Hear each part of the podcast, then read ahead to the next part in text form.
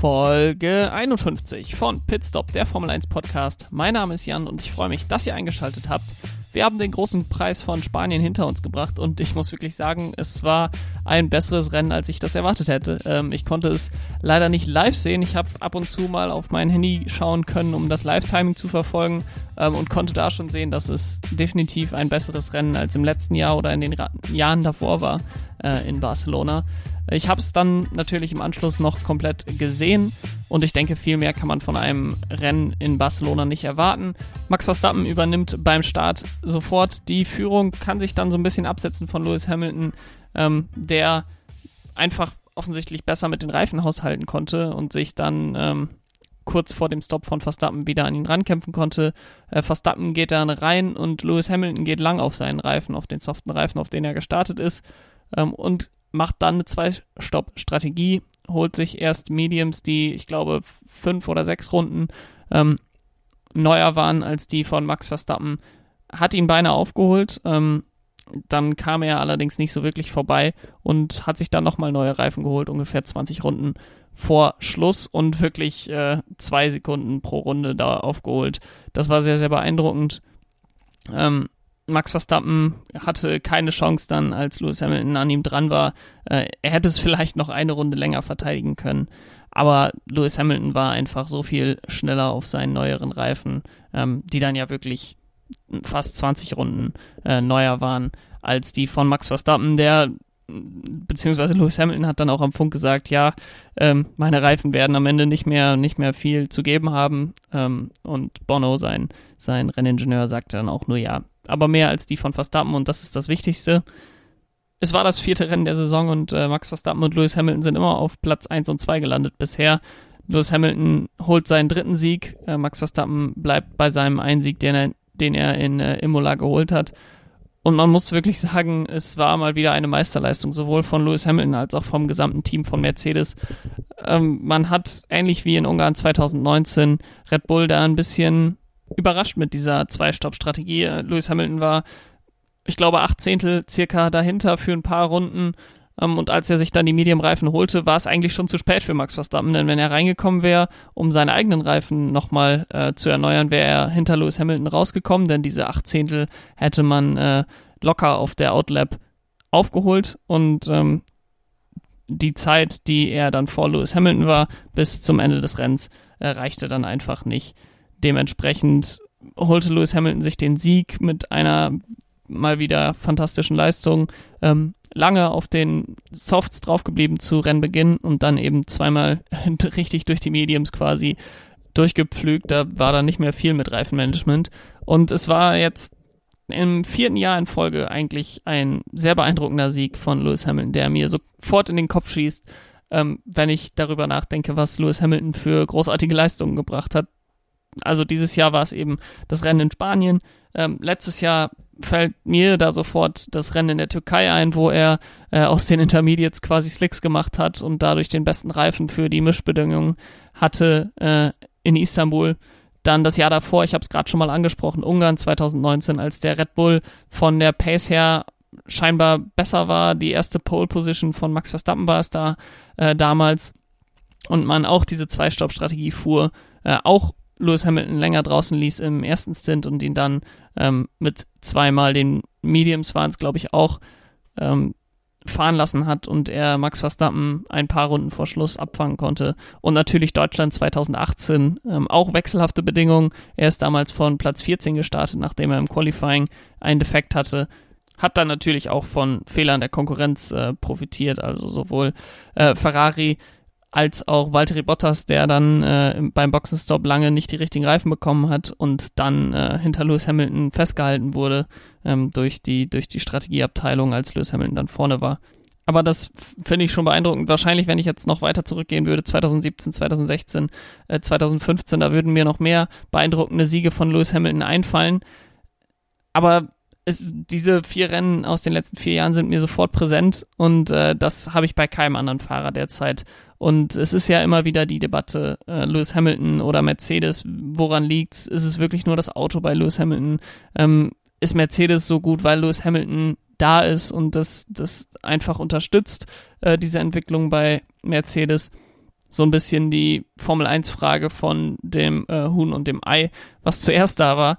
Und ich habe auf diese vier Rennen geschaut, die ich gerade erwähnt habe, und mir Gedanken gemacht, wessen Grund oder weshalb äh, hat Lewis Hamilton diese Rennen gewonnen und mir ein paar Argumente ähm, dafür überlegt, warum Mercedes so dominant ist und warum Lewis Hamilton äh, sechs der letzten sieben Weltmeisterschaften gewonnen hat und nach diesem Wochenende aus meiner Sicht weiterhin der Favorit dafür ist, seinen achten Weltmeistertitel zu holen. Ähm, und auf Seiten von Mercedes, klar, das Auto ist das Beste, was es gibt über die letzten sieben, acht Jahre, also seit der Motorenumstellung 2014, seitdem es diese äh, V6 Hybridmotoren gibt, ist Mercedes das Team, das es zu schlagen gilt. Und das gibt natürlich so ein bisschen Planungssicherheit. Man hat eine gute Basis, auf der man aufbauen kann. Man muss das Auto im Grunde nur weiterentwickeln. Man muss nie sich mal was komplett Neues ausdenken, um äh, zu versuchen, irgendeine Lücke zu schließen zu Teams, die besser sind äh, als man selbst. Klar, man hatte 2017, 2018 hat man Ferrari, die äh, da schon Gefahr liefen, Mercedes den Rang abzulaufen, aber am Ende des Jahres waren sie schon so deutlich voraus, dass es niemals bis zum letzten Rennen dauerte, ähm, dass feststand, dass mal mindestens ein Mercedes-Auto die Weltmeisterschaft gewinnt. Dieses Jahr ist es wahrscheinlich ähnlich, wie es 2017 oder 2018 war, dass einfach der Red Bull von der Pace auf jeden Fall mithalten kann mit dem Mercedes, aber das Team Mercedes einfach an sich so stark ist. Klar, man hat auch sehr, sehr viele Ressourcen, man hat da einen riesigen Konzern hinterstehen, man hat super viele Leute, man hat super viel technisches Know-how, was über Jahre und Jahrzehnte angesammelt wurde. Aber das Formel 1-Team an sich gibt es erst seit 2010. Klar, man hat vieles übernommen, man hat viele Leute von außen dazugeholt, aber das ist einfach sehr, sehr gut, was da gemacht wird. Ähm, und wie gesagt, mit diesen unendlich wirkenden Ressourcen ähm, von Seiten des Konzerns äh, hat man da natürlich auch irgendwo einen Wettbewerbsvorteil. Das führt dann auch dazu, wenn man das beste Team ist, dass sich da so ein positiver Feedback-Loop entwickelt, dass äh, die Besten auch für dich arbeiten wollen, dadurch dein Team noch besser wird, du noch mehr Preisgelder bekommst, du noch mehr Sponsoren an Land ziehst, du den Leuten noch mehr Geld geben kannst und dann noch bessere Leute anstellen kannst. Äh, das ist ja sowieso so ein Problem in der Formel 1, sage ich mal, was man ja mit dieser Budget Cap ähm, versucht anzugehen. Aber in den letzten Jahren hat sich das einfach so sehr angestaut bei Mercedes, dieses Know-how und technisches Verständnis.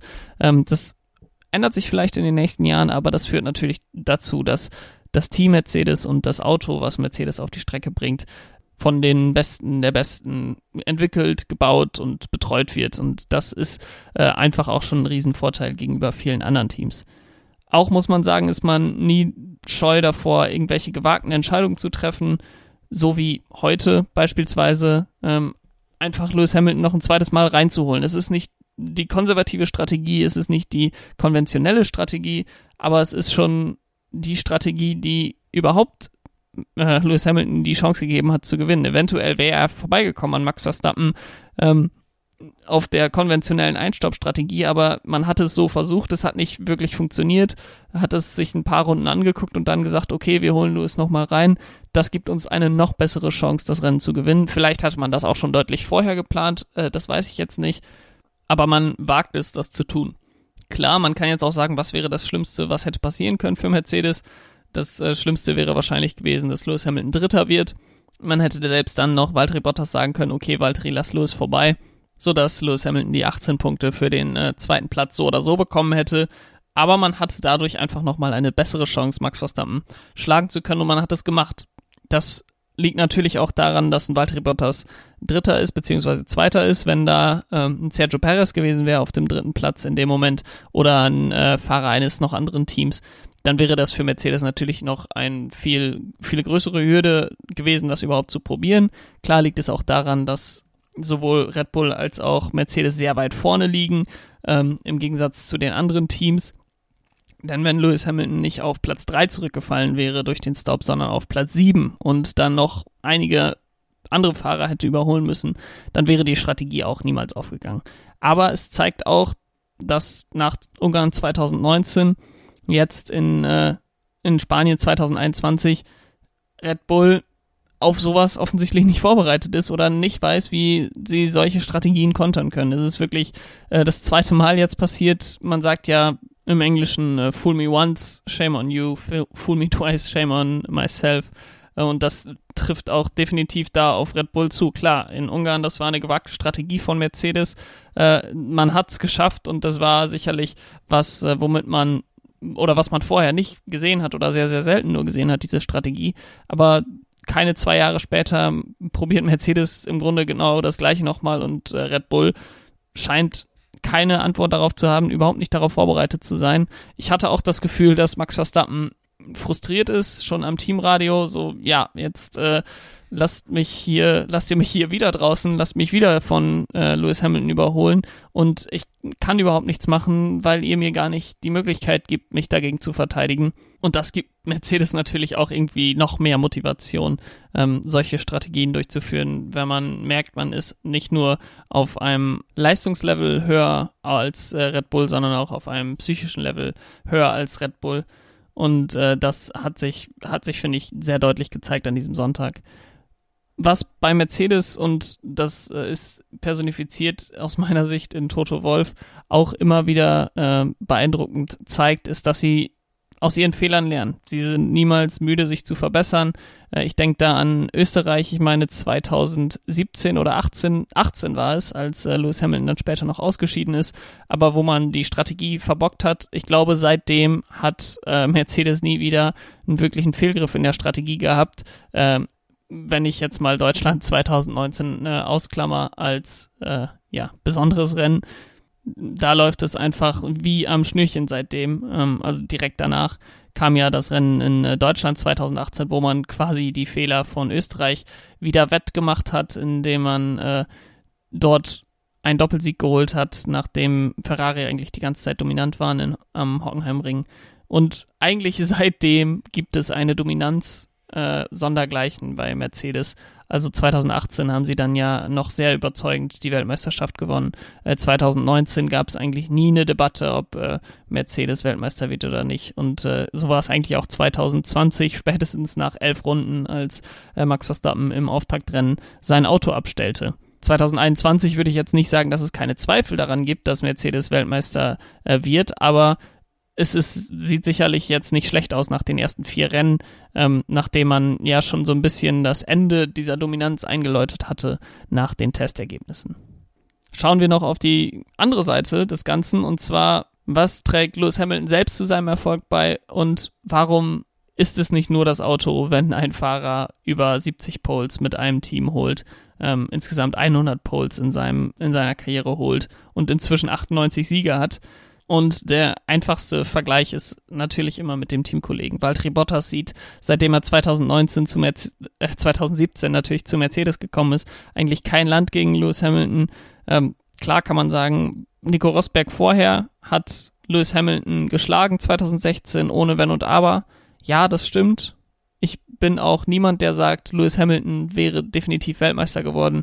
Ähm, wenn er nicht den Motorschaden in Malaysia hätte oder es wäre nur Glück gewesen für Nico Rosberg, dass er ähm, Weltmeister geworden ist. Das sehe ich definitiv nicht so. Aber wenn man sich die Zeit von 2013 bis 2016 anguckt, die vier Jahre, dann ist es einfach so, dass Lewis Hamilton ähm, auch Nico Rosberg in der Regel kontrolliert hat als äh, Teamkollegen.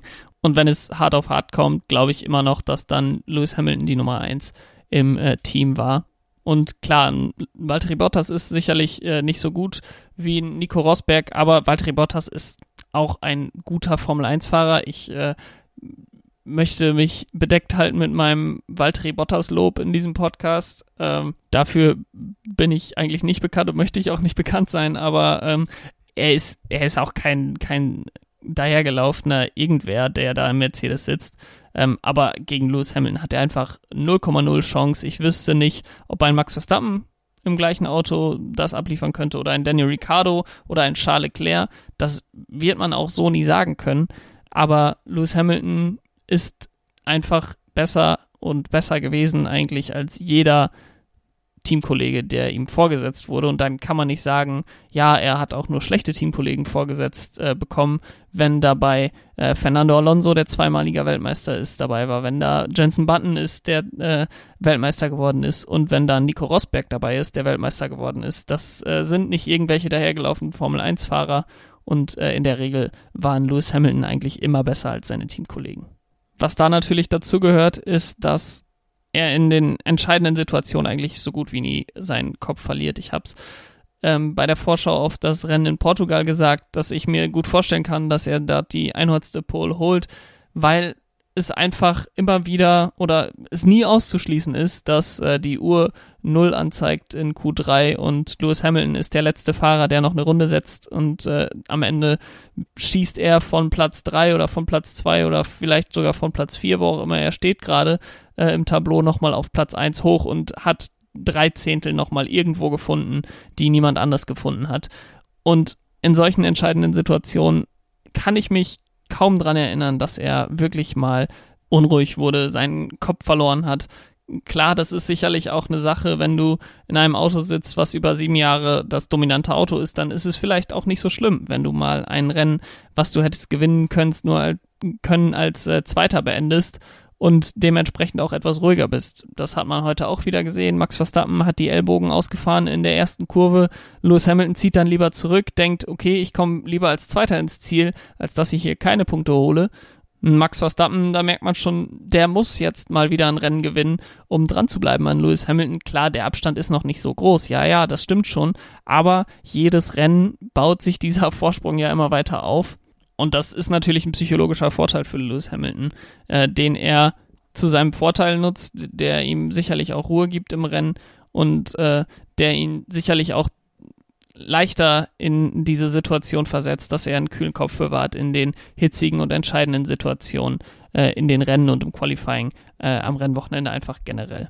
Und was ich heute einfach wieder sehr, sehr beeindruckend fand bei Lewis Hamilton ist, dass er einfach ein kompletter Fahrer ist. Ähm, wenn man sich die vier Rennen anguckt, äh, Hockenheim 2018, Ungarn 2019, Türkei 2020, Spanien 2021, äh, da war Regen dabei, da waren sehr schwere ähm, Bedingungen dabei, da waren aber auch einfach ganz normale Trockenrennen, wo er eine Strategie äh, möglich gemacht hat, die kein anderer Fahrer, kein anderer Fahrer hätte möglich machen können, denn Lewis Hamilton hat einfach die Kombination aus Reifenmanagement, die ihm die Möglichkeit äh, gibt, länger als alle anderen Fahrer äh, auf Reifen draußen zu bleiben, ähm, die sehr viel schneller abbauen. Klar, es gibt diesen, diesen Running Gag äh, von Lewis Hamilton, my tires are dead, my tires are gone.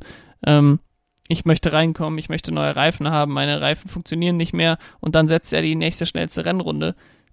Das ist aber nicht, weil Lewis Hamilton meint, äh, ich mache da jetzt mal einen Witz oder ich äh, versuche das andere Team zu verunsichern, dass meine Reifen abbauen würden, sondern ich glaube einfach wirklich, dass Lewis Hamilton merkt, dass seine Reifen nicht mehr so funktionieren, wie er es vielleicht wollte, aber das einfach so gut managen kann und so gut mit dem Auto und dem Reifen umgehen kann, äh, dass er nichtsdestotrotz noch das meiste da rausholen kann. Und wenn er dann, so wie heute, auf einem Medienreifen nicht wirklich danach schauen muss, wie gut der ähm, sich halt, sondern er einfach nur Pace geben muss, dann kann er das genauso gut. Und diese Kombination aus einfach diesem reinen Speed, dieser Pace, die er äh, einfach im Qualifying auch zeigt und die er dann in den Rennen auch abrufen kann und das unglaublich gute Reifenmanagement, die macht einfach jede Strategie möglich und die macht es dann einfach für Mercedes auch einfach, äh, jede Strategie mal auszuprobieren ähm, insbesondere wenn man als äh, dominantes Team vorne wegfährt. Das, damit will ich nicht sagen, dass man irgendwas ausprobiert, äh, was nicht die beste Strategie wäre, äh, aber bei weniger konservativen und konventionellen Strategien ist man vielleicht schneller mal dabei und sagt, okay, wir probieren es, wir haben Lewis Hamilton, wenn es einer möglich machen kann, dann er. Ähm, während andere Teams dann eher denken, wenn wir das jetzt probieren, dann sehen wir wirklich aus, ähm, ja, wie die Loser und dann ist man zögerlich, äh, das überhaupt zu probieren. Was bei Lewis Hamilton aus meiner Sicht auch immer auffällig ist, äh, insbesondere wenn man das vergleicht mit einem, einem Valtteri Bottas, ist diese Entschlossenheit bei den Überholmanövern. Ich äh, habe das Beispiel schon häufiger mal angebracht, Monza im letzten Jahr, als ein Valtteri Bottas im Feld festhing und er sich irgendwie das erklärt hat damit, dass der Mercedes nicht dafür gemacht ist, Autos hinterher zu fahren und Überholmanöver zu fahren, sondern der Mercedes dafür gemacht ist, vorne wegzufahren. Und dann äh, wird ein Lewis Hamilton ans Ende des Feldes gespült wegen der Strafe und Lewis Hamilton marschiert durchs Feld durch und äh, holt sich da fast noch ein Podium. Da merkt man einfach, da ist eine Entschlossenheit bei Lewis Hamilton, da ist eine Sicherheit mit sich selbst, mit dem Auto, ähm, an seinen Können und er ist auch bei den Überholmanöver. Er ist der schnellste Fahrer, wenn es auf eine Runde ankommt. Er ist der schnellste Fahrer, wenn es darauf ankommt, vorne wegzufahren. Aber er ist auch einfach ein verdammt guter Racer und äh, setzt auch Überholmanöver mit Entschlossenheit und weiß einfach die Stärken seines Autos perfekt umzusetzen in solchen Situationen. Und das Letzte, was ich Lewis Hamilton noch zugutehalten möchte, ist, dass er aus seinen Fehlern lernt und niemals müde wird, sich zu verbessern. Ich äh, habe auch direkt ein Beispiel dafür im Kopf, und zwar 2018, als ähm, Lewis Hamilton von Pole gestartet ist in äh, Belgien. Da ist er mit Vollgas nach La Richtung Eau runtergefahren und hatte dann einen kleinen Vorsprung zu Sebastian Vettel, der dann allerdings mit viel mehr Geschwindigkeit durch die Eau und Radion fahren konnte, äh, weil er im Windschatten von Lewis Hamilton war und die ganze Zeit auch Vollgas geben konnte und durch den Windschatten sich dann die Führung holen konnte.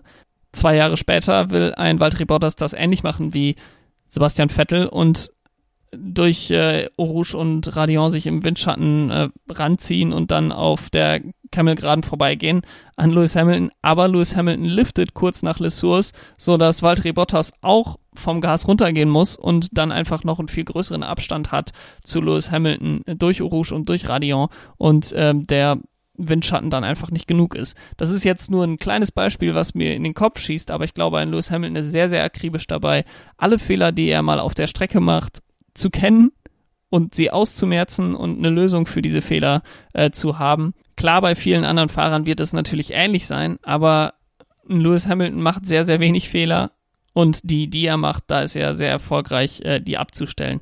Und das ist eben das, was sowohl Mercedes als auch Lewis Hamilton eint und was sie für mich zu dem der Kombination macht, die sie derzeit sind. Und das ist einfach dieses unermüdliche, niemals, niemals aufhören, äh, niemals zufrieden sein, immer aus Fehlern lernen können, immer sich auch selbst eingestehen, Fehler gemacht zu haben. Ich denke, auf äh, diesem Level des Motorsports ist das manchmal äh, auch, sind die Fahrer und Teams auch schnell dabei, andere dafür ähm, die Schuld in die Schuhe zu schieben, warum es nicht gut lief. Das passiert, glaube ich, bei Mercedes so gut wie nie. Und deswegen, das klingt jetzt vielleicht so ein bisschen nach einer Ausflucht und keiner wirklichen Antwort, aber die Frage nach, ist es das Auto oder ist es der Fahrer, dass Lewis Hamilton äh, sechs der letzten sieben Weltmeistertitel gewonnen hat, dann ist für mich die Antwort beides. Denn natürlich kann Lewis Hamilton nicht mit einem schwächeren Team die Weltmeisterschaft siebenmal gewinnen, sechsmal gewinnen, äh, siebenmal als Team. Aber ich glaube auch, dass wenn man zwei Valtteri Bottasse bei Mercedes hinterm Auto sitzen hätte, dann wäre vielleicht der eine oder andere Weltmeistertitel an Ferrari gegangen oder an Red Bull. Ich habe zurückgedacht an Michael Schumacher und wie es damals war äh, nach seinem Abgang bei Ferrari. Und ich glaube, man hat sehr darunter gelitten, so etwas wiederzufinden wie mit Michael Schumacher bei Ferrari. Das wollten sie erst um Kimi Räikkönen aufbauen, dann um Fernando Alonso, dann um Sebastian Vettel. Und jetzt hoffen sie, dass Charles Leclerc der nächste Michael Schumacher wird für sie. Aber das zeigt einfach, dass es verdammt schwer ist, so etwas wiederzufinden. Also die perfekte Kombination aus Fahrer, Auto und Team, die für einen längeren Zeitraum, für einen Zeitraum, der länger als zwei, drei Jahre angilt, einfach unschlagbar zu sein scheint. Red Bull hatte ist vielleicht ähnlich wie, ähm, wie Ferrari und Mercedes, vielleicht nicht ganz so lange und auch nicht ganz so dominant, insbesondere 2012 und 2010 ähm, hätten durchaus andere Teams die Weltmeisterschaft gewinnen können. Das äh, war jetzt in den letzten sieben Jahren eigentlich nie der Fall. Und deswegen glaube ich auch, dass man bei Mercedes und Lewis Hamilton auf beiden Seiten weiß, was man hat ich äh, glaube, dass Lewis Hamilton nicht aufhören wird, solange er noch Jahr für Jahr Weltmeister wird. Da habe ich auch an Michael Schumacher zurückgedacht und der hat auch nicht aufgehört, nachdem er sieben Weltmeistertitel gewonnen hat. Theoretisch, wenn Leute jetzt sagen, ja, Lewis Hamilton hätte nach seinem siebten Titel aufhören sollen, dann wäre es so, als hätte Michael Schumacher nach seinem fünften Titel aufgehört, denn das war damals der Rekord. Nein, Michael Schumacher hat diesen Rekord so lange ausgebaut, bis er keine Weltmeisterschaften mehr gewonnen hat. Das war 2005 2004 der letzte Weltmeistertitel, dann 2005 und 2006 hat Alonso den Weltmeistertitel geholt und dann ist Michael Schumacher erst zurückgetreten. Also er hat nicht irgendwie auf dem Höhepunkt seiner Karriere unbedingt aufgehört, äh, sondern nachdem es quasi schon einen äh, Thronfolger gab. Derzeit würde ich dementsprechend die Chance auf einen Hamilton-Rücktritt nach dieser Saison sehr, sehr gering schätzen. Vielleicht fünf oder zehn Prozent. Einige äh, haben ja gesagt, ja, er gewinnt jetzt noch den Wel äh, achten Weltmeistertitel. Elf äh, stehen noch in den Sternen, aber den achten Weltmeistertitel und äh, beendet dann seine Karriere, weil er den, den Rekord für sich alleine hat. Aber ich glaube, so ist Lewis Hamilton und so sind äh, die meisten Leute, die auf so einem hohen Level so lange äh, abliefern, nicht vom Kopf her und dementsprechend glaube ich, dass er mindestens mal noch nächstes Jahr, wenn nicht sogar noch einige Jahre darüber hinaus äh, fahren wird. Nächstes Jahr, klar, werden die Karten neu gemischt, aber ich vertraue auch keinem Team mehr und keinem Fahrer mehr, dass sie auf die nächste Saison so gut vorbereitet sind wie Lewis Hamilton und Mercedes. Das war's mit der heutigen Folge. Vielen Dank, dass ihr eingeschaltet habt.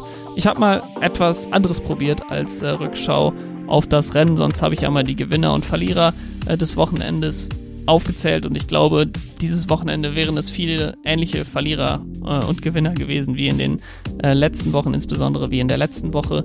Dementsprechend wollte ich mal ein bisschen was anderes machen, ein bisschen äh, rausgezoomt und ein bisschen mehr auf die Karriere und die Dominanz von Mercedes und Lewis Hamilton geschaut. Ich hoffe, es hat euch gefallen. Wenn ja, dann könnt ihr gerne den Podcast abonnieren. Folgt mir auch auf Twitter pitstopf1jan und auf Instagram pitstopf1-podcast und seid dann nächste Woche bei der nächsten Folge dabei, wenn es dann heißt Vorschau auf den großen Preis von Monaco. Bis dahin, habt eine schöne Woche. Ciao.